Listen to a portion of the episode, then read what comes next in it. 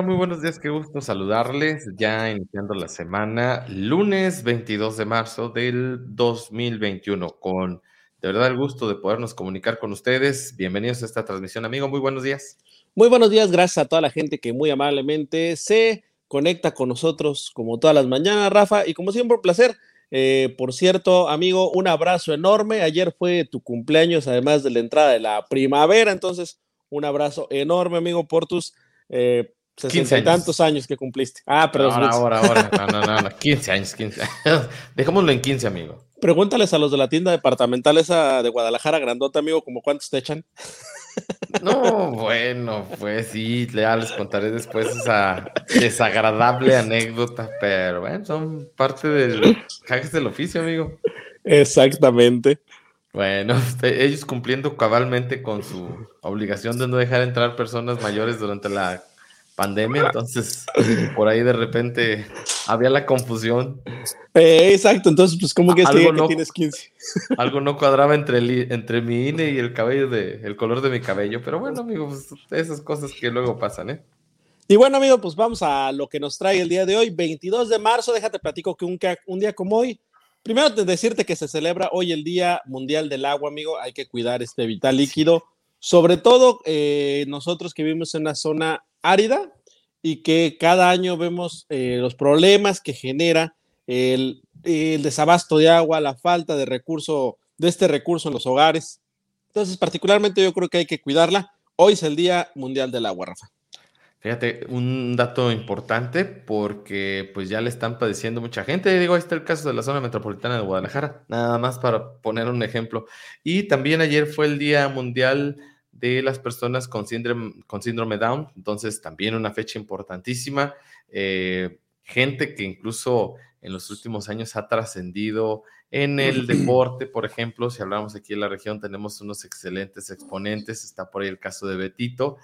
Eh, y bueno, todas las personas que tienen esta condición de vida que me parece importantísimo no dejar pasar esa fecha porque a fin de cuentas se ha logrado también eh, trascender con estas personas después de que por muchos años, amigo, se tenían abandonadas y se creía que no, no podían tener una vida como la de cualquier otra persona cuando nos han demostrado, e incluso si hablamos del reporte, repito, que pueden dar resultados mucho más que otros. Nuestro reconocimiento y nuestro abrazo para toda la comunidad. Entonces, Un abrazo a todos, y cierto, ayer fue el día del síndrome de Down. Y también digo, si hablamos de ayer, ayer fue el solsticio de primavera, que ¿qué es el solsticio, Rafa? Es únicamente significa igualdad, es decir, es el día en que la noche y el día tienen la misma cantidad, digamos, de tiempo. horas. Dura lo mismo eh, la noche y el día, entonces, bueno, pues hoy es importante, ya a partir de ayer, pues dura más el día que la noche. Entonces, bueno, pues un dato interesante lo del día de ayer. Y retomando lo del Día Internacional del Agua, Día Mundial del Agua, pues Tepa ya, por ejemplo, anunció que podría tener problemas en mayo y junio, entonces importante. También en 1861, amigo, Miguel Lerdo de Tejada, abogado liberal y coautor de las leyes de reforma, pues muere en la Ciudad de México. En 1912, el pintor eh, Angus Martin, eh, pintor abstracto canadiense, estadounidense, a, a menudo referido como uno de los principales eh, exponentes del minimalismo, es considerado además eh, como un pues pintor abstracto, pues nace también allá en 1902, amigo, digamos, entre las cosas más importantes que tenemos para el día de hoy.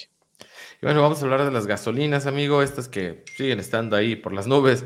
En Arandas, la Magna, el litro se vende en 20 pesos con 49 centavos, la Premium en 21 con 82, el diésel en 21 con 34 en el caso de Tepatitlán, la Magna, el litro en 20.85, el Premium litro es de 22.19 y el diésel de 21.40. Eh, démosle un vistazo al dólar estadounidense, que te cuento que en esta mañana de 22 de marzo sigue estando igual, no ha tenido una modificación importante. 20 pesos con 70 centavos. Repito, 20 pesos con 70 centavos la cotización del dólar estadounidense en este arranque de semana. Información nacional. Información nacional. Y bueno, vámonos rapidito con la información nacional, Rafa, porque hoy sí tenemos mucha información local que queremos compartirle, entonces queremos darle más espacio a esa, esa parte ahí, si me ayudas a subir un par de posts mientras que tenemos, eh, que te mandé el fin de semana para presentarlos. Y bueno, te comento lo que dice hoy el periódico Reforma, dice que falla la Fiscalía General de la República pública, perdón, en el mayor caso en contra del Huachicol. ¿Y a qué se refiere? En el caso más importante que en este sexenio se ha investigado de la Fiscalía General de la República por robo de hidrocarburos, ha empezado a rumbarse. El primer tribunal colegiado Rafa Penal en la Ciudad de México ordenó cancelar en definitiva el proceso iniciado a Pedro Luis Vargas Ambrosio, quien es mando del Centro de Control de Ductos de Pemex por la sustracción de 18.210 barriles o 2.895.390 litros de gasolina, esto en el poliducto de Tuxpantula en diciembre del 2018. Además, este juez ordenó dictarle la no vinculación a proceso porque los datos que aprobó eh, la Fiscalía General de la República o que presentó hacen materialmente imposible, dice el juez, eh, presumir que Vargas tuvo algo que ver en el tema. O sea, no sé cómo armaron la carpeta, amigo, pero el chiste es que el juez dice, con esto que me mandaron, yo no puedo juzgar a esta persona. No le hace que haya, eh, pues, eh, la presunción de que se robó 2 millones, amigo, 895 mil litros. Sácalo a 10 pesos que está en el mercado negro o más, no sé. Imagínate la cantidad de dinero que se embolsaron y no hay manera de, pues, juzgarlos. Esto, bueno, es que la bronca es esa, amigo. Si no hay elementos con qué o cómo, o, a lo mejor el debido proceso no se integró, la carpeta de investigación.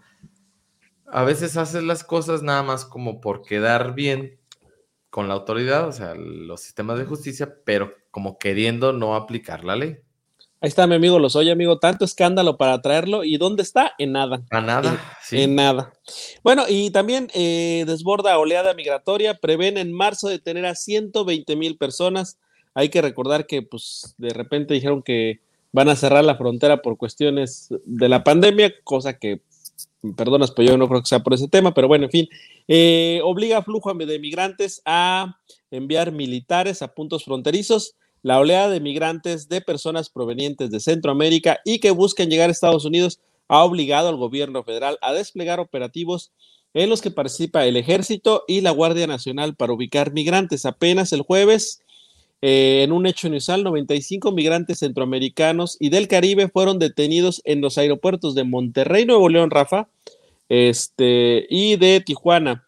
Estos venían procedentes de Cancún o de Villahermosa, o sea, ya, lo están deteniendo también en los aeropuertos. Antes los tenían, eh, digamos, en la frontera terrestre, pero ahora también en los aeropuertos. Y como dato, Rafa, en mayo del 2019 se detuvieron 144.116 migrantes. En abril eh, del 2020, 17.106. Eh, y otra vez en febrero de este año, Rafa, 100.441 migrantes. Entonces, bueno, pues ahí hay un hecho interesante que, ver, que es la detención de migrantes. Y sabrás que lo que más llamó ayer la atención, Rafa, no vayan a pensar que es campaña política, ni mucho menos, es que ayer en Guelatao, Oaxaca, el presidente de la República, Andrés Manuel López Obrador, dijo que llevaría la pensión de los adultos mayores hasta 6 mil pesos y que esto sería un aumento gradual a partir de un día después de que terminaran las elecciones, Rafa, es decir, en julio comenzarían estos apoyos eh, aumentados hasta llegar a los 6 mil pesos para los adultos. En el 2024 se cree que estaremos llegando a esos 6 mil pesos, amigos, los que reciben su, su apoyo bimensual. Antes de las siguientes elecciones. Exactamente. Sí, sí, sí. Se anuncian antes de estas intermedias. La pregunta aquí es, y lo veía por ahí en internet, amigo, ¿de dónde se va a sacar toda esa lana? Sí. Digo, qué bueno. Eh, me queda claro que tú, yo, este, quienes nos escuchan esta mañana, todos de una u otra forma pagamos impuestos. Y de ahí tendrá que salir, obviamente, ¿no? La recaudación ha sido buena. Acuérdate tú que si algo ha tenido esta administración y hay que reconocérselo, han sido buenos recaudadores, ¿no? A los que de repente andaban haciéndose ahí el ojo alegre con el SAT o Hacienda les llegaron a ver, dijo, ponte a mano. Eso no deja de ser un remanente, un recurso extra. No sé si de ahí alcance para todo esto o qué se esté pensando, pero bueno, seis mil pesotes por adulto mayor que recibe este apoyo y que será universal, obviamente, o sea, para todos, ahora sí. Fíjate que ahí está el problema realmente, Rafa. Yo escuché a algunos especialistas, hay que leer de repente en medios económicos, Rafa, y decían, a ver, eh, lo que tú mencionabas, a ver, eh, Andrés Manuel y su gobierno pudo recaudar muy bien durante estos dos primeros años, porque cobró, digamos que todos los pendientes de muchas dependencias como Walmart, como Coca-Cola, aquellos que no pagaban impuestos y que afortunadamente les logró cobrar.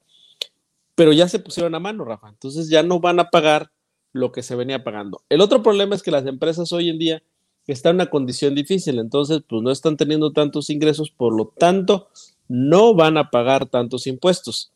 Entonces, el petróleo no está en su mejor momento. ¿De dónde va a salir el dinero? Porque los que seguimos pagando impuestos somos los mismos, ¿eh? Sí, sí, claro, exacto. No, no ha habido un fomento a este, este gobierno, digamos, para la creación de, de nuevos negocios. Al contrario, este, parece ser que la tendencia no es a crear nuevos negocios, ¿no?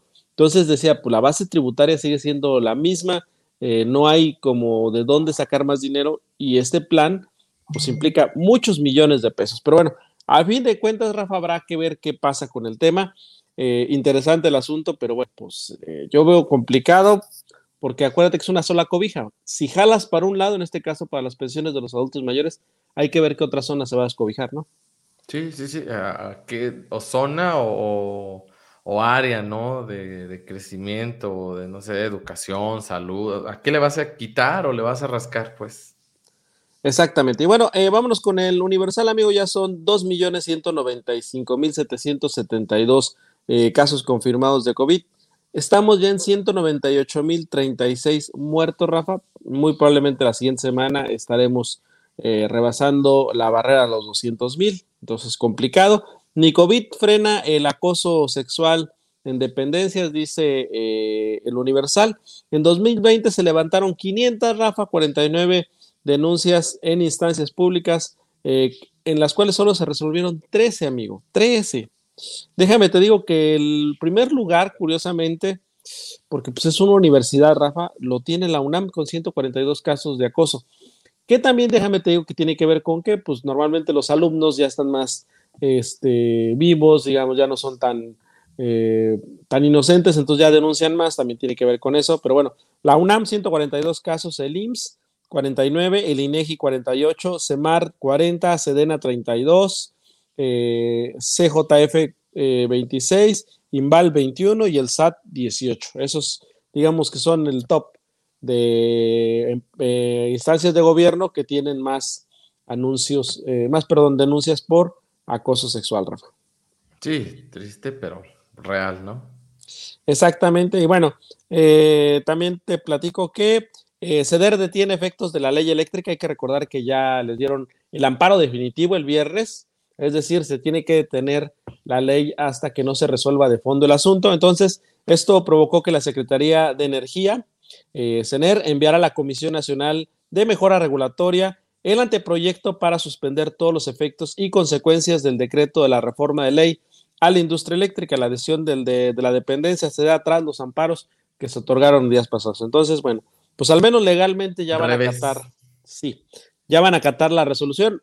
Hay que entender la otra parte que se está peleando y que tiene que ver también con eh, pues que el presidente no le pareció muy bien y trae ahí a los jueces entre ceja y ceja. Finalmente, amigo, ya para terminar con el tema nacional, te platico que el financiero eh, habla de que se están librando ya los obstáculos para aprobar eh, el outsourcing. Eh, seguramente no lo van a dejar así, le van a cambiar el término porque el presidente dijo que outsourcing no.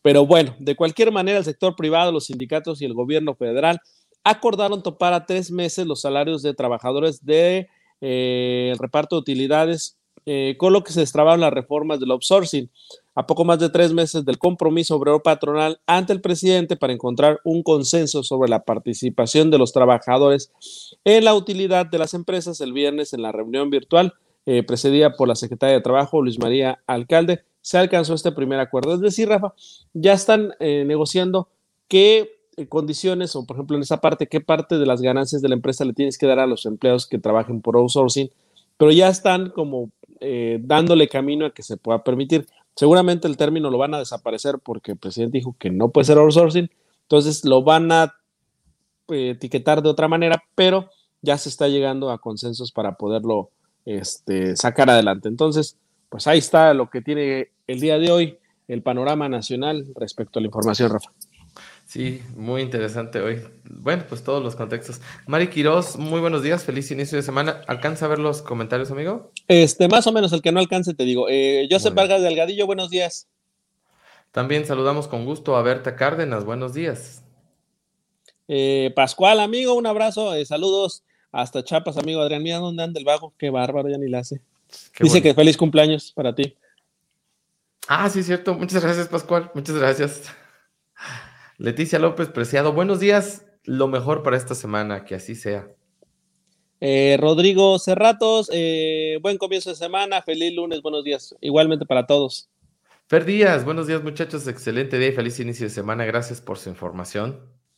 Eh, eh, Pepe González dice muy buenos días, gracias por sus informes, muchas eh, felicidades Rafa por tu cumpleaños, feliz día y principios, gracias, gracias don Pepe, saludos también para usted. Dice Leticia López Preciado, aquí en Arandas todo el año vivimos en estiaje respecto al agua, sí, por, por cierto, ¿no? sí que aguantamos porque nadie hace nada, dice, se vienen las campañas y de ahí se agarran todos los políticos para ganar votos.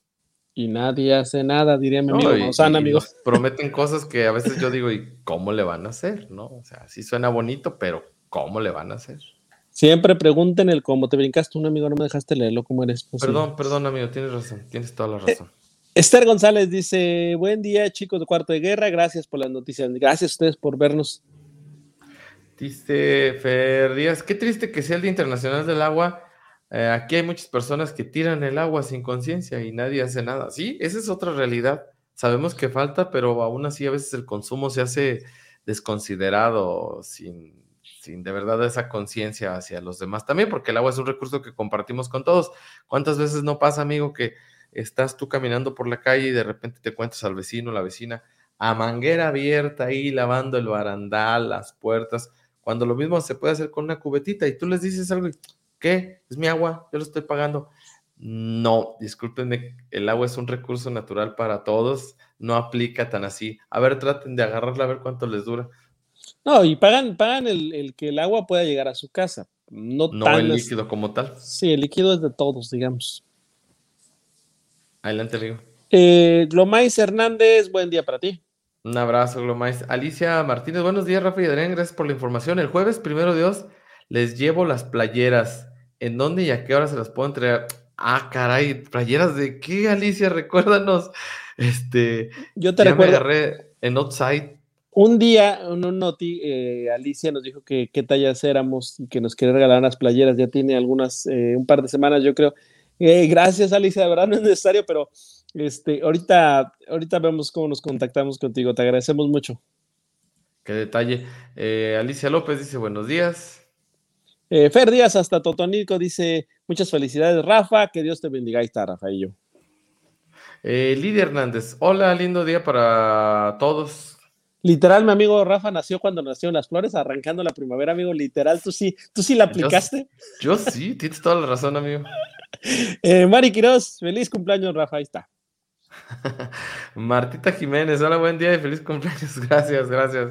Ya ves, amigo, ¿para qué andas ahí eh, diciendo? El problema es donde me pregunten cuántos. Yo les digo. qué detalle de tu parte. Información estatal. Información estatal. Bueno, hoy algunos medios de comunicación le critican al gobernador del estado, amigo, el hecho de que cuando era candidato decía Zapotillo no, y ahora que es gobernador, Zapotillo sí. O sea, ya le echaron un vistazo a la presa del Zapotillo por el tema de la escasez de agua que está enfrentando la zona metropolitana. Ahí anda el, el lleva y trae en cuanto a las opiniones, ¿no? Hay quienes dicen que realmente ha sido una mala estrategia de distribución, que hubo una mala planeación, que no es tanto el que, el que faltase el agua de algunos cuerpos de, de este vital líquido, porque dicen el porcentaje no es mucho. Yo no sé cuál sea la realidad, si es A o B lo que sí queda claro es ese desabasto que ya se está generando en varias colonias de, Guadalajara. Incluso, fíjate, me decían ayer que había zonas que ni siquiera estaban en la lista a las que les iban a atender el agua y también, eh, pues, resultaron en algún momento afectados. El problema es complicado, es caótico, yo diría también. Imagínate en una gran urbe como lo es Guadalajara y tienes esos problemas de agua, de verdad que es eh, urgente el tema, ¿no? Eh, hay ahí ya también un debate porque algunas instituciones como el propio eh, ITESO, investigadores, pues han dicho que las razones son precisamente esas, ¿no? Una mala distribución, una mala estrategia, y ya anda eh, comentando el gobernador que no, que es ingenuo pensar en la reducción del consumo en tiempos de COVID. Y pues sí, en eso sí, totalmente cierto, ¿no? O sea, al contrario, nos pedían que nos laváramos las manos, eh, que mejoráramos las labores de higiene al, doble, al triple, entonces, pues lejos de que se baje el consumo, se gasta más, ¿no? Por cierto, hablando de COVID-19, amigo, esto es en, lo que ve para, para Jalisco, ¿eh? eh dicen que COVID-19 está registrando eh, menos del 15% de ocupación, que las hospitalizaciones bajan durante ocho semanas ya seguidas en la entidad. Ojo, y esto es para todos los que pues andamos felices de la vida para allá y para acá. No quiere decir que el asunto ya terminó, no quiere decir que ya se resolvió el tema de la pandemia. Qué bueno, quiere decir que ha habido un descenso. ¿Por qué? No lo sé, pero ahí están las estadísticas. No echemos las campanas al vuelo y pensemos que ya podemos andar libremente ahí por la vida. Hay que seguir teniendo las mismas medidas de higiene para la prevención de esta eh, pandemia, ¿no? Por cierto, fíjate, una nota de moral esta mañana nos dice que obligan a trabajar pese a molestias tras coronavirus a algunos elementos del servicio de salud. Por ejemplo, está el caso de un enfermero de la Secretaría de Salud Jalisco que reprocha que, además de, aún no ha sido vacunado. Esa es otra bronca, amigo. Recordarás tú que se empezó con la, el plan de vacunación. Sí, se inició por los médicos, pero no fue inmunizado el total de médicos. Eh, ahorita está empezando con los adultos, pues tampoco está haciendo el 100%, o sea, es como picar aquí, picar allá. Digo, qué bueno que, se ha tratado de hacer la labor, pero la realidad es que no ha sido uniforme, pues, no se han cubierto los grupos como tal al 100%. Y el sector médico, pues es uno de ellos. ¿Desde cuándo ha estado levantando la mano? Y no sé, yo no escucho al presidente que diga vamos a regresar con el sector médico, vamos a terminar, o sea, no. Sé que están llegando más vacunas, cosa que, bueno, entre ellas Sinovac, llegó un, lote muy importante la semana pasada, pero, o sea, no se habla como de terminar lo iniciado, que esa sería la palabra adecuada. Sí, el problema tú lo dices bien, o sea, qué bueno, están llegando vacunas y se están aplicando, ¿no? Eso es un buen eh, punto, ¿no? Yo creo que la discusión estaría justamente en lo que tú dices, ¿no? Este, ¿por qué no llevar un orden? El orden tenía que ver con, le decíamos nosotros, con una necesidad, ¿no? Primero el sector médico, porque si se llega a complicar esto, necesitamos que los médicos estén bien para poder atender al resto de la población, ¿no? Después el grupo más vulnerable, porque ahí te evitas aumentar el número de fallecidos. Entonces, tiene una lógica. Entonces, no puedes estar como picándole aquí, picándole allá sin terminar uno de los sectores que estás diciendo. Y en este caso, el gobierno federal dejó ya, pues, votado, porque esa es la verdad, al sector médico, porque no ha terminado de cubrir con las vacunas para este sector y ya estamos con el sector de los adultos y parece ser que ni vamos a terminarlos también y ya quieren iniciar también la vacunación con otro sector, en este caso hasta los niños, ¿no? Los niños. Entonces, yo creo que, que, habría que tener un orden, pero a veces, amigo, y en esta época, y ya lo decías con lo de Alfaro también, parece ser que lo importante son los votos y no las razones que te llevan a mejorar la calidad de vida y en este caso la salud de las personas, ¿no? Y bueno, dejando un poquito de pendiente ahí el tema del COVID, fíjate que hablando de, una encuesta muy interesante que se realiza año con año sobre racismo, eh, discriminación afecta a uno de cada cinco jaliscienses. Es, es, alto el número, ¿eh? O sea, uno de cada cinco jaliscienses. La discriminación afectó al 21.3% de la población adulta de Jalisco, informó el Instituto de Información Estadística y Geografía del Estado, el IEG, con motivo del Día contra la Discriminación Racial, que por cierto también fue una fecha que se me había olvidado. Eh, Jalisco fue el décimo estado con mayor proporción de población de 18 años y más que declaró haber sido discriminada por algún motivo o condición personal, según los resultados de esta encuesta nacional sobre discriminación, la ENADIS, y estamos hablando del 2017.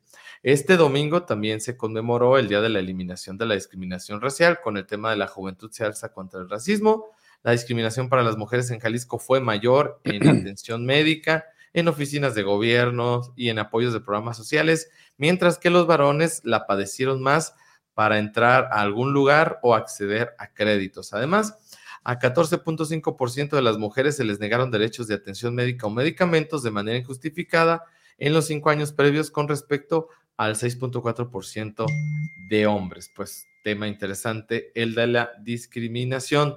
Y aumentan 50% muertes maternas en Jalisco. Me parece alto el número. No debería de fallecer ninguna, y menos por una falta de atención adecuada hablando de, la maternidad. Eh, suman ya 15 decesos en el primer trimestre del año, dice la nota del informador. 50% el aumento pues, es, bastante, ¿eh? o sea, sí es preocupante. No, y fíjate que no sé, eh, a lo mejor no está el dato completo, pero hace uno o dos años que yo estaba trabajando con temas del INEGI, Rafa, la región de los Altos, curiosamente, Rafa, tenía los, de los números más altos en cuanto a fallecimientos de mujeres por, eh, por partos. Entonces, eh, sí, Jalisco tiene una asignatura ahí pendiente. No está como otras entidades, como puede ser Oaxaca, Chiapas, y no es discriminación en ese sentido, sino que sus comunidades son muy alejadas, Rafa no tienen hospitales, y entonces en muchas comunidades tienen que dar a luz a través de las madronas o de este el apoyo de las mismas eh, mujeres de las comunidades. Y Jalisco, digamos que está como más comunicado que estos otros estados, y sin embargo tenemos de los índices más altos. Entonces, algo está pasando ahí con este asunto, pero sí es cierto, Jalisco, una asignatura pendiente en este tema, porque en un escenario normal, Rafa, no debería de morir ninguna mujer en estas circunstancias. Sí, y hablemos de política otra vez, pues ese va a ser tema cada vez más recurrente. Tal parece que no todo es como nos lo contaron, amigo. Hay enojo o hubo enojo en Movimiento Ciudadano por la elección de Pablo Lemos.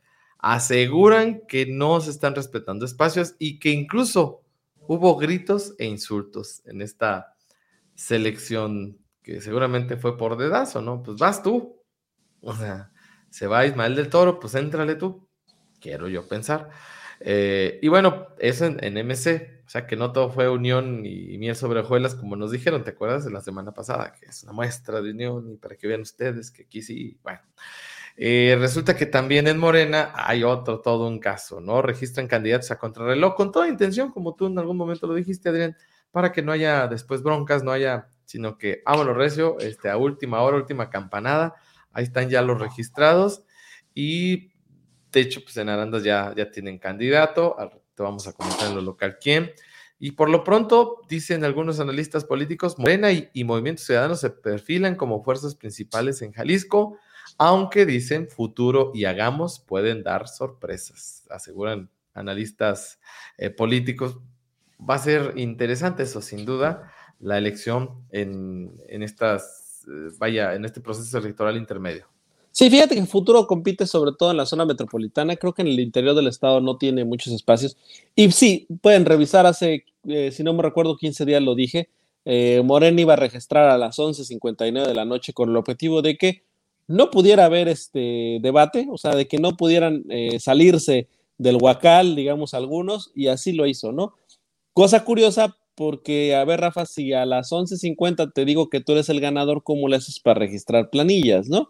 Entonces, ahí, ahí hubo algo medio raro porque casualmente todo estaba listo para que el que ganó registrara en tiempo y forma. Entonces, bueno, pues, cosas que pasan en esta política, pero ahorita ya entraremos a detalle en el tema, en, la cuestión ya regional, Rafa. Sí, por último, y antes de darle la bienvenida a Margarito, déjame decirte que ante las anomalías ya están convocando morenistas a marcha por candidaturas, ¿eh? Para denunciar, dicen, presuntas eh, ilegalidades en la elección de candidatos en el Partido Movimiento de Regeneración Nacional.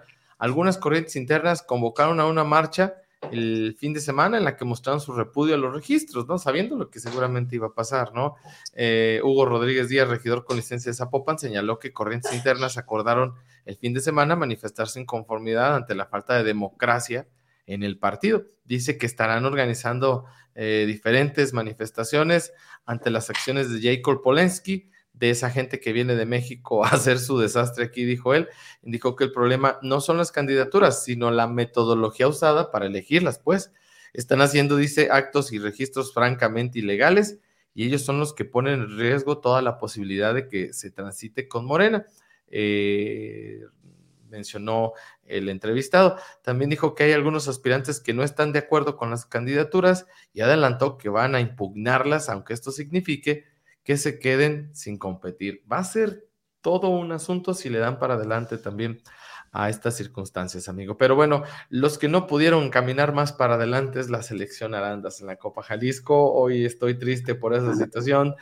¿Qué nos faltó, Margarito? ¿Qué nos pasó? Muy buenos días. ¿Qué tal? ¿Qué tal, amigos de Cuarto de Guerra? Muy buenos días. Este, gracias por eh, esa tan triste bienvenida, Rafa. Estamos tristes todos en el medio futbolístico en Arandas. Pues, este, bueno, en la opinión deportiva de esta semana, ¿qué le faltó a Arandas? Pues yo creo que le faltó meter, meter gol. Fue lo único que le faltó. Jugaron. ¿No más?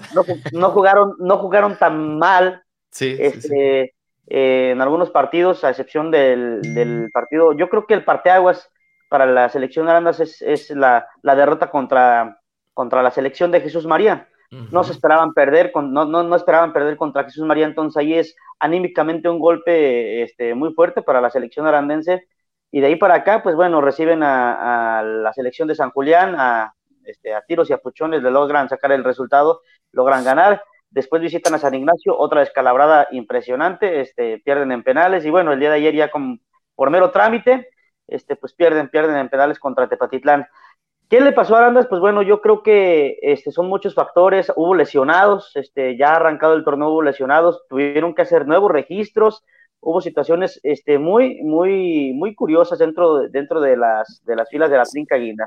Pero pues, si me lo permiten, en un minutito, pues vamos a tratar de hacer un resumen rápido de lo que pudo haber sucedido con la Trinca Guinda. Empieza el torneo, pues obviamente este, todos esperábamos buenos resultados de la Trinca, ellos no, no pensaban quedar, quedar eliminados este, en fase de grupos, pero de repente este, se vienen dos lesiones eh, muy, muy lamentables para la selección de Arandas, dos lesiones, este, Meléndez y Braulio Neri quedan lesionados, entonces ahí la Trinca Guinda tiene que buscar eh, este, meter, dos, meter registros, se pensó en algunos jugadores, incluso se registró a algunos jugadores, pero esos jugadores no, podrían, no podían participar en la Trinca Guinda porque ya tenían proyectos eh, personales eh, profesionales eh, o de otra naturaleza, entonces no podían participar. Entonces, entre la búsqueda y demás, pues bueno, se registró a Diego Vela y se registró al Chamuquito, a Daniel Rodríguez, este Marquito Benicio, otro lesionado, también no pudo participar en la Copa Jalisco, aunque no se dio de baja, no pudo participar, es una ausencia importante para la Trinca Guinda. Fueron muchos golpes este, en ese sentido que, que tuvo la Trinca Guinda, pero otra cosa es que de repente también había mucha fricción entre, entre el vestidor de la trinca y las autoridades municipales, es decir, la dirección de deportes, eh, se les exigía además a los chavos, había un compromiso, un compromiso, este, mm, pues, no sé, un compromiso mediático fuera de lo, fuera de lo normal, quizás, y quizás también por lo que se viene arrastrando de, de que pues son los subcampeones de la Copa Jalisco, este, incluso pues a lo mejor este, entra ahí hasta el tema político, pues bueno, tenemos que ganar, hay que ganar, muchachos, este, entonces, son muchos factores. Que... Sí, pudiera ser un buen argumento, ¿eh? hubiera sido un buen argumento utilizado políticamente también. Digo, sí, la verdad es que sí. Donde exactamente, es un círculo de muchas cosas. Entonces, pues, los muchachos estaban muy presionados, había mucha presión en los muchachos, en todos los jugadores. Y bueno, si yo les soy sincero, yo creo que ganamos más algunos medios de comunicación por estar afuera apoyándolos y, y demás que los propios jugadores. Muchos jugadores bueno, de hecho todos, no, no tengo el dato de que alguno haya ganado dinero, pero pues el único que ganaban era el amor a la camiseta y, este y pues eh, representar a su pueblo, porque de ahí para adelante no, no había paga de nada. Entonces, de hecho, ni la única taquilla a la que pudieron haber tenido acceso, que fue el día de ayer cuando se permitió el acceso al 30% más o menos de la afición, ni la única taquilla que hubo en la temporada fue para ellos porque fue gratuita.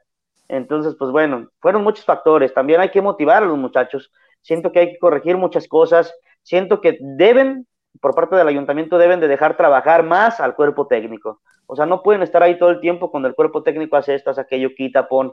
No se puede. Por eso hay un cuerpo técnico en, dentro de la selección de Arandas. Entonces, fueron muchas cosas. Lo, que tú me estás diciendo, Margarito, es que hubo intromisión del área de deportes a la, a la cuestión técnica meramente. A, sí, sí, sí.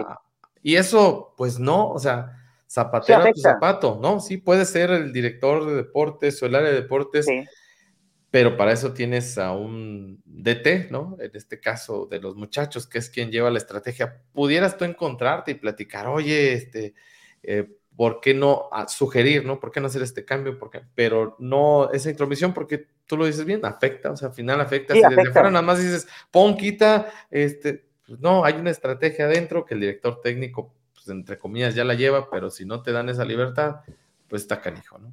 Exactamente, sí, Pero- claro, afecta todo este tipo de situaciones. Bien por los muchachos, ¿eh? Mi reconocimiento. Ayer, incluso en el encuentro contra Tepa, se vieron bien, o sea, que era uno de los fuertes, ya lo sabíamos de antemano, y el clásico alteño, este, pero bien, o sea, bien. Los otros Mira. resultados, pues no ayudaron, pero, pero bien.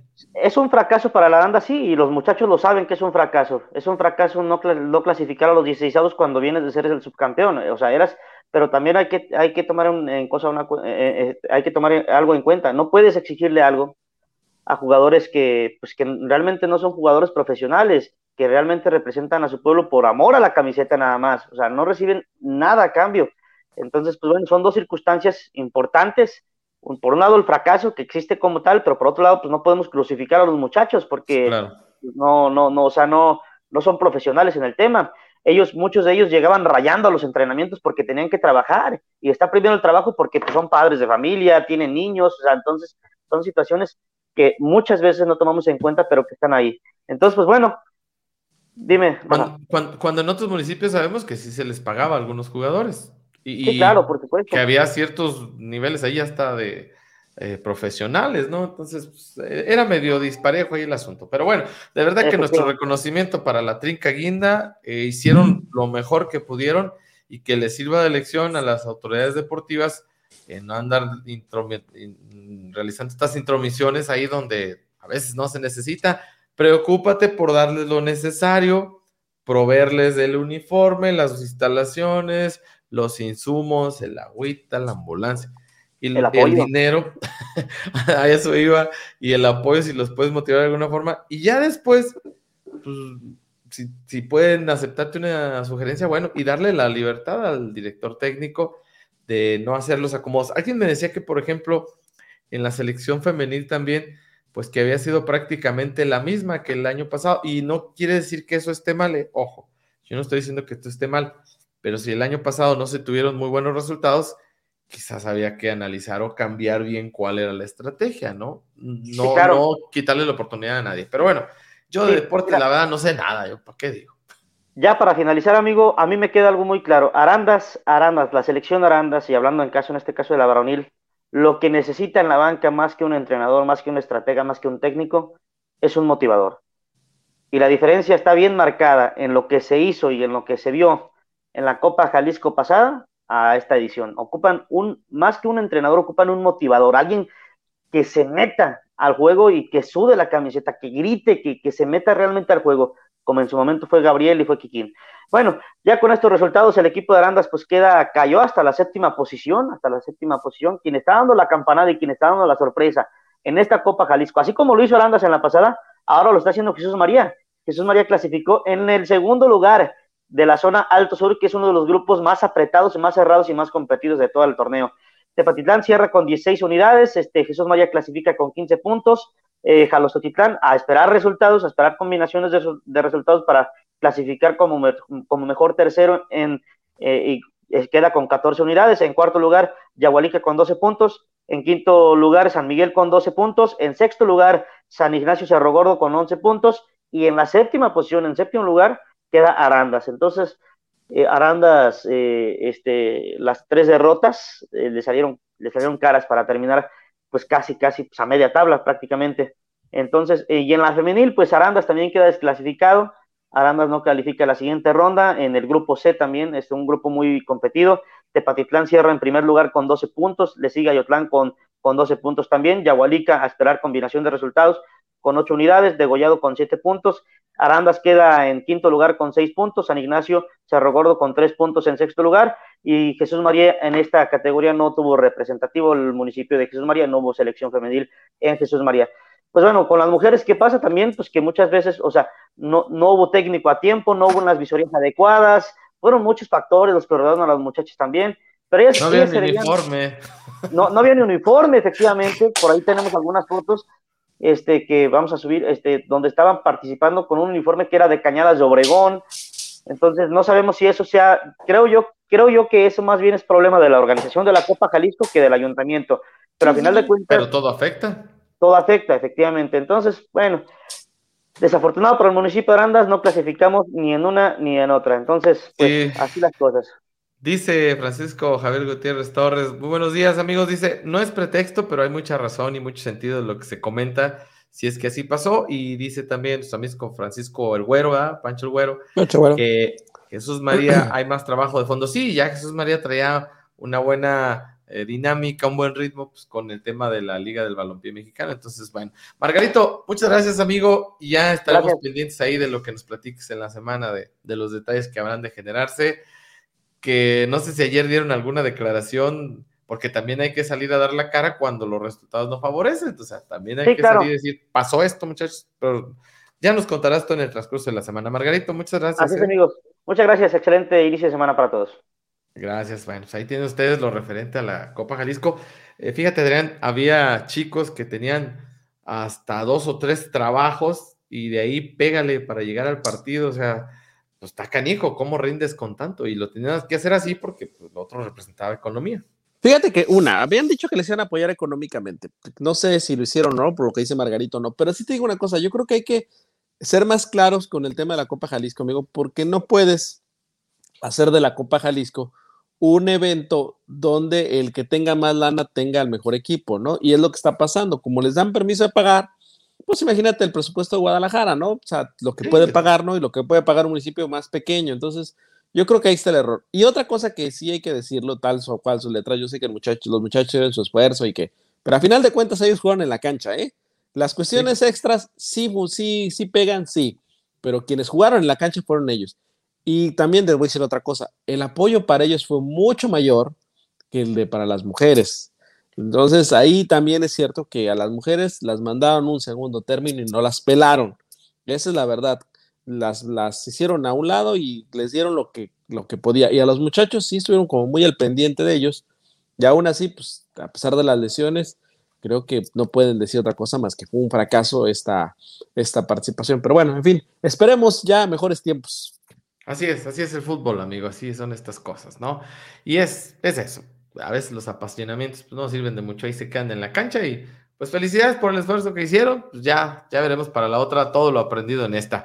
Eh, regresando al tema de Jalisco, amigo, critica el cardenal eh, Francisco Robles la inseguridad tras los sucesos en Guayabitos. Ya viste el fin de semana lo que pasó.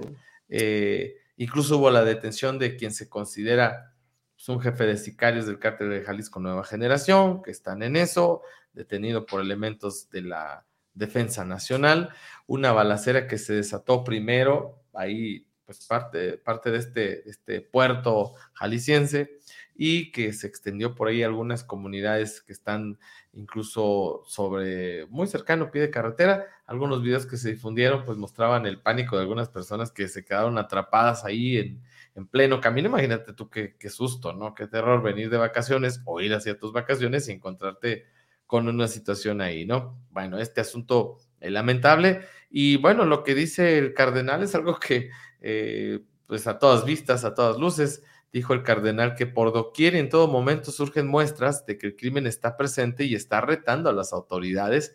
Y como es un tema federal, dice, pues no se ve la voluntad de alinearse, de ponerse a la altura, o sea, entre las otras autoridades, ¿no? Dice que, que falta estrategia contra los cárteles, eso queda claro, y de que retan a, a la autoridad, no, pues ya no es nuevo, ¿no? Desde cuándo ha sido así. Incluso también, pues a veces los ciudadanos están empezando a hacer eh, justicia por su propia mano en, temas también de, delincuentes. No sé si te enteraste o viste la semana pasada un robo en la zona metropolitana de Guadalajara que se perpetró y lo sigue uno de los afectados en su camioneta, los arrolla y mueren los dos. Tengo entendido que perdieron la vida los dos. Eh, todo un, asunto para, para análisis, para preocuparnos también y que ahí está vigente, ¿no? el fin de semana, bueno, ahorita lo voy a comentar a nivel local, no me voy a adelantar, de algunos robos que, que se registraron también en este municipio. Y bueno, ahí va la vacunación de Guadalajara ante ciertos temas de desorganización, sobre todo en la logística y de personas que estaban apartando lugares desde el jueves incluso pues ahí van, ahí van, este, pese a largas filas en algunos puntos, pero bueno, los ciudadanos han sacado la casta, ¿eh? lo que las autoridades en algunos momentos no han podido hacer, algunos ciudadanos se han eh, tenido que organizar ellos solitos y pues han sacado adelante este, este tema, ¿no? Hoy siguen estos trabajos ahí adelante de, la vacunación. Eh, parte de la información estatal, amigo, de lo más, de lo más relevante, si te parece, vamos a, los comentarios para seguir con la información local, que también hay, hay bastante que, compartirles.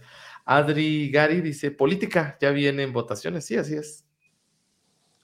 Hijo de amigo, este sí lo tú, porque tan decíarle no, de letras. En el celular, ¿verdad? No, no. Dice Albert Mulgado que tendrán información de la situación legal en la que está el conductor, ah, sí, de lo que estamos comentando, de la camioneta que atropelló a los rateros y que fue detenido por la policía. Postdata dice, para ese evento sí existió cámara y video en la vía pública para evidenciarlo y no para eventos donde tenga que ver comandos armados y balaceras en zonas de alto nivel económico. Sí, ahí sí funcionaron ciertamente. Eh, Lorena Prado dice, hola, buenos días, saludos. Dice José Guadalupe Arias Mena, estos gobernantes, aparte del interés político, carecen de capacidad de planeación y, son omisos. Gracias, saludos al staff, ¿no? Pues gracias a usted. Y bueno, ya lo de, de Pancho Güero que ya lo habíamos leído, amigo. Vamos a la información local, si te parece. Información local. Información local.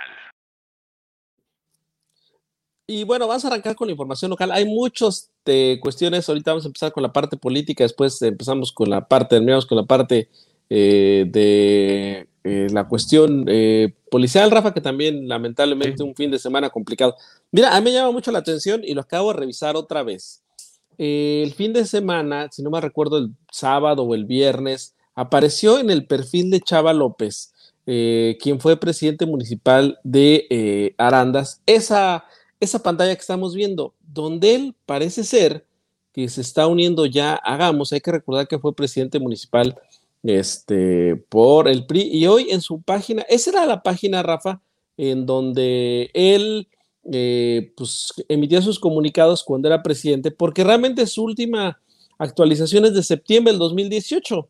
Este, ahí tenía fotos de sus eventos en el CONA, con niños, y bueno, desde el septiembre de 2018 no posteaba, yo inclusive pensé que podría ser un error. Y no, mira, hoy también a estas horas lo acabo de revisar y sigue igual, ¿no? Es decir, no es fake news. No es fake news, me acabo de meter a su perfil. Ni un perfil falso, ni nada. Me acabo de meter a su perfil, ahí está. Entonces, bueno, pues llama la atención esta pues, manifestación del eh, expresidente, porque él toda la vida dijo que era un prista y bueno, pues llámale mucho la atención este asunto.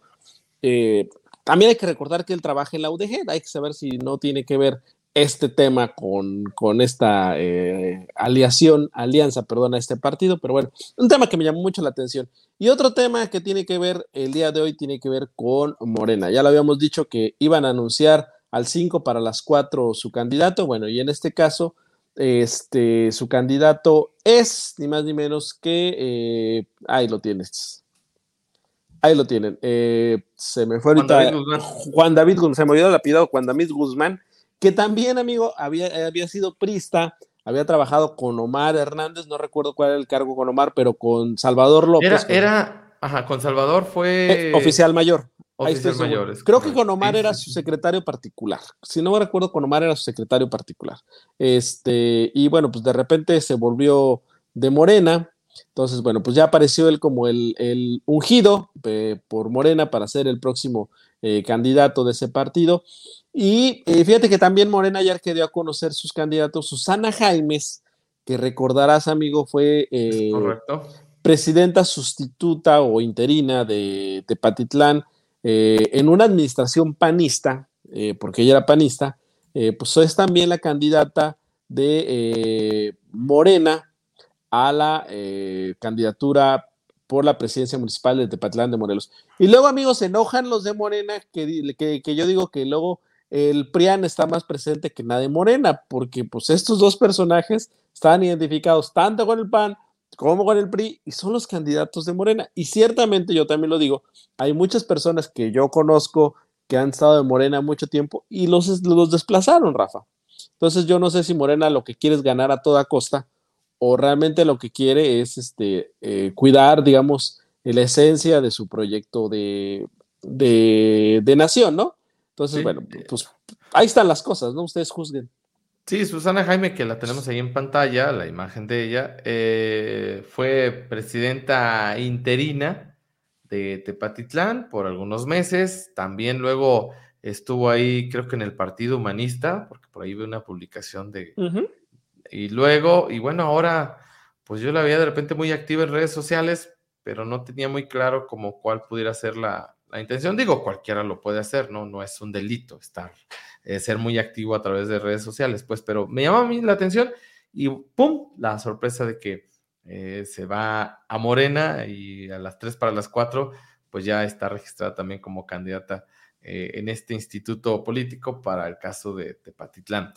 Y ya, ya sabrás tú que pues va a generar eh, en Morena esta, esta circunstancia, ¿eh? porque yo leía, por ejemplo, a nivel estatal, los resentidos y quienes consideran que no se respetaron sus derechos, eh, están incluso llamando a no votar por Morena. O sea, ellos mismos van a tratar de hacer campaña de, que voten por cualquier otra fórmula menos por Morena. O sea, todas esas son las cuestiones que a lo mejor no se tenían en cuenta. Cierto, ahorita con la imagen del presidente Morena sigue siendo rentable para una candidatura, hay que decirlo así. Yo creo que en esta intermedia podemos tener alguna sorpresa ahí con estos candidatos. Quién sabe ya ya más adelante, ¿no? Incluso algunos de, Morena decían, nos vamos a ir al PT. Así de plano decían, mejor vámonos al PT. Pero bueno, así, así las cosas en política, no hay sorpresas, sino sorprendidos, dicen, amigo. Y pues ahí están ya estas candidaturas totalmente presentadas, eh, registradas. Y sobre todo lo que quedaba ahí como, y qué es lo que están eh, discutiendo los miembros de Morena, pues, cuál fue el método para la elección de estos, eh, en su momento, precandidatos y ahora ya candidatos. O sea, ¿cuál fue el método? Porque ni llamada telefónica, ni encuesta, ni al parecer como que eso no quedó muy claro, aunque era lo que estaba establecido en la convocatoria. A nivel nacional ese es el problema y en Jalisco no ha sido la excepción. Eh, se hizo inclusive una, una, este, ¿cómo le llamaban? Mesa de encuestas o algo así. Tenía un nombre así, pero muy relacionado con las encuestas, porque esa es la forma como Morena le dijo a los institutos electorales que iba a escoger a sus eh, candidatos, ¿no? A través de una encuesta, de un sondeo de opinión, para ver quién es mejor posicionado. Pues el, chiste es que seguramente tuvieron que presentar esas encuestas ante el IEPC, porque así lo marca eh, la ley, pero internamente la gente dice que nunca recibieron una llamada para ser encuestados ni preguntaron por ellas. Yo tampoco conozco si pasó en Arandas, pero por lo que me dicen algunos, pues nunca he escuchado las llamadas. Entonces, todo apunta que fue pues, un dedazo y eso no lo digo yo, lo dicen los propios eh, integrantes de Morena. Muchos muy sentido, Rafa, porque pues han trabajado con el proyecto desde que arrancó, inclusive antes de que fueran gobierno, y pues son molestes que de repente llegaron gente de otros partidos y pues únicamente a subirse al barco ya que está, pues ahora sí a flote por la imagen del propio presidente. Pero bueno, son cuestiones internas que tendrán cuatro días para resolver, al que, si no mal recuerdo, hasta el 26 de este mes tienen para resolver alguna impugnación o algún eh, tema ahí de sustituciones. Eh, y ya se hará oficial. También ya se hizo oficial ayer el registro, por ejemplo, de las dos presidentas actuales con licencia, tanto Nena de Anda como eh, Ana Isabel Bañuelos, que competirían por Arandas y por Tepatitlán. Y también ya se oficial, Rafa, la candidatura de María Padilla, Rafa, que estaba encargada, digamos, de los programas sociales hace unos eh, meses y que, bueno, pidió eh, licencia a su cargo o, renunció a su cargo, así no lo tengo muy bien, pero que sería la candidata de Morena para competir por este tercer distrito, Rafa, originaria de Jalostotlán, este, una mujer que, ha trabajado mucho, por ejemplo, con este proyecto de Morena desde hace ya algunos años y que, bueno, ella sí fue eh, abanderada como diputada, eh, candidata a diputada local por este tercer distrito. Hay que recordar que en 15 días, Rafa, arrancan las campañas. El 4 de abril arranca este revuelo de, eh, las campañas electorales. Sí, y bueno, también en esta semana se presentan ya algunas planillas, por ejemplo, en Fuerza por México, la fórmula que encabeza Lupita Samoano, ya tengo entendido que esta semana será la presentación de su planilla. Lo mismo ocurrirá también con eh, el Partido de Movimiento Ciudadano. Eh, Mañana. También de esta fórmula con la señora Anabel Bañuelos. Y así nos iremos dando cuenta quiénes van a ir conformando estas, estas planillas que ya están listas, pues, pero las vamos a ir conociendo, digamos, de manera ahora sí pública a la sociedad en general. Y bueno, pues les daremos a conocer. El PAN la presentó la semana pasada, por ejemplo. Nomás, bueno, no fuimos, no, no, no, invitaron a medios, pero el PAN la presentó la semana pasada. Mañana presenta MC. El PRI habrá que ver. También estamos en espera de hagamos cuando la presenta. Pero bueno, eh, en la medida en que tengamos información, eh, pues se las vamos a dar a conocer. Si no, no se preocupen. Arrancando la campaña, seguramente tendremos todos esos datos. Así es. Y bueno, amigo, hablemos de, de inseguridad. Eh, se roban de todo en Arandas, ¿eh? Me llama la atención. Se roban, se roban de todo. Había escuchado que se robaran bicicletas, automóviles, camionetas, pero una retroexcavadora no me había tocado, amigo. Y el fin de semana se robaron una retroexcavadora por ahí una empresa eh, constructora. ¿Cómo se la robaron? Pues todavía estoy pensando cómo sería el asunto, ¿no? Que, que, lo pudieron hacer porque son máquinas de enormes dimensiones. También se robaron una motocicleta de la cochera de un domicilio. Cuando menos esos dos robos ocurrieron el fin de semana y por ahí lo vamos a compartir en el transcurso del día, los reportes y lo que están solicitando los dueños de estos vehículos. Una retroexcavadora que te digo, por las dimensiones, pues no sé cómo pasó, y una moto tipo cross que, se robaron por ahí de alguna cochera aquí en, el municipio. ¿Qué pasó? No, es que amigo, para llevarte una retroexcavadora, de entrada, si te la llevas andando, que le hayas podido prender el switch y te la lleves, caminan muy lento. Y el otro es subirla a un tráiler y eso implica ciertas maniobras que tampoco son rápidas, ¿no? O sea, sí, sí, sí, Está, está raro, ¿eh? O sea, sí, sí, yo me quedé así como algo parecido ya había pasado en Jesús María, ¿eh? También hace tiempo, o sea, hace tiempo ya había pasado algo así. Y sin embargo, bueno, pues ahí tienes tú ayer, dije, ah, caray, ya ahora le tocó a Arandas. Lamentable, ¿no? El tema, ya para que se roben un vehículo de esas capacidades, ahora sí que pues mis respetos, ¿no? Para estos cuates que de respeto no merecen nada, pero en ese sentido, pues es maestros del robo, ¿no? Bueno, eso por otra parte. Eh, hablemos de servicios de emergencia. Dentro de los más relevantes, bueno, pues el, el fin de semana se registró sobre la carretera Andes Betania una volcadura un poco aparatosa, eh, pasada la medianoche ya, en los primeros minutos del día de ayer un masculino de 19 años en estado leve por fortuna, quien se negó a la atención, dijo, no, yo así, así déjenme, por favor. Eh, Cruz Ámbar, pues era el que eh, realizó la atención y bueno, ahí se les firma un desestimiento a estos eh, casos, ¿no? Cuando el, el lesionado dice que no, no requiere o que no va a aceptar la ayuda. Y bueno, pues un suceso lamentable, Adrián, en el cual yo quiero manejarlo de, verdad con mucha responsabilidad.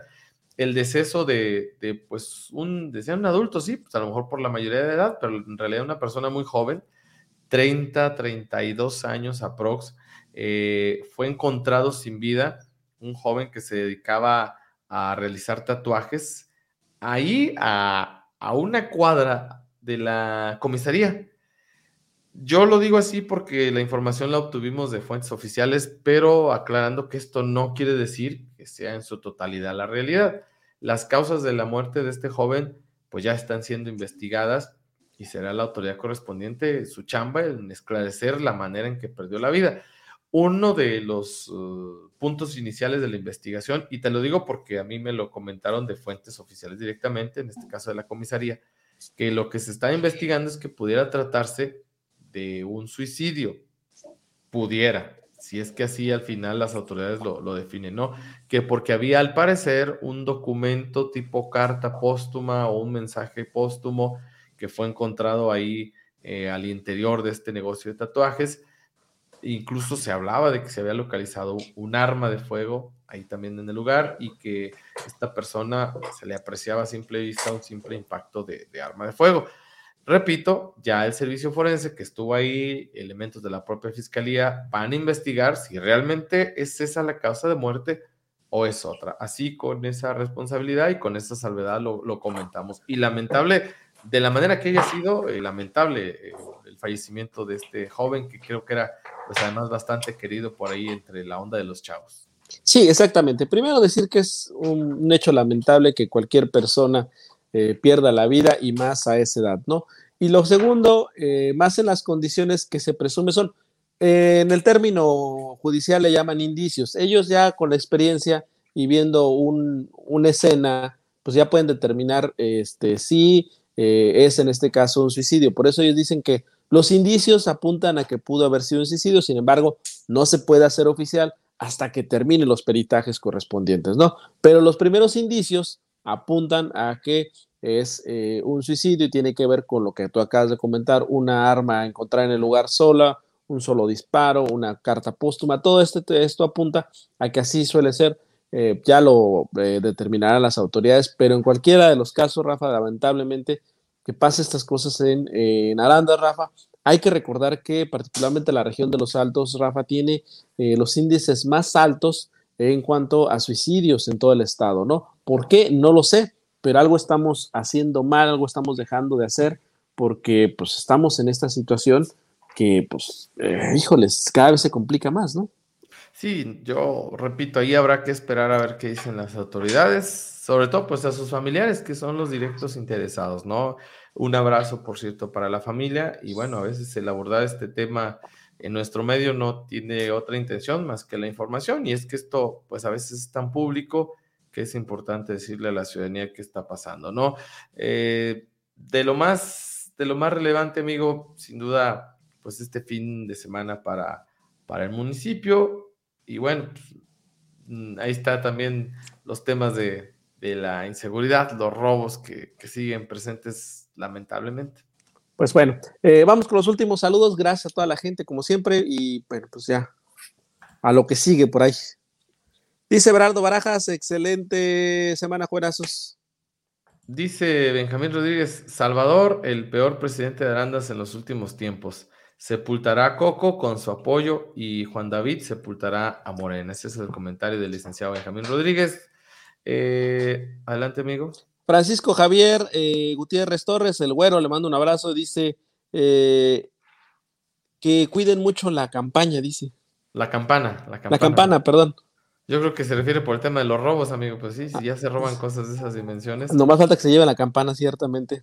Y dice Memo García Aragón, este, la harán pomada para las rosaduras, dice. no, bueno. Este, Gustavo Neri Gutiérrez, saludos para ti. Y bueno, pues ahí está el buen, el buen Pancho el güero con, la sonrisa por estos comentarios.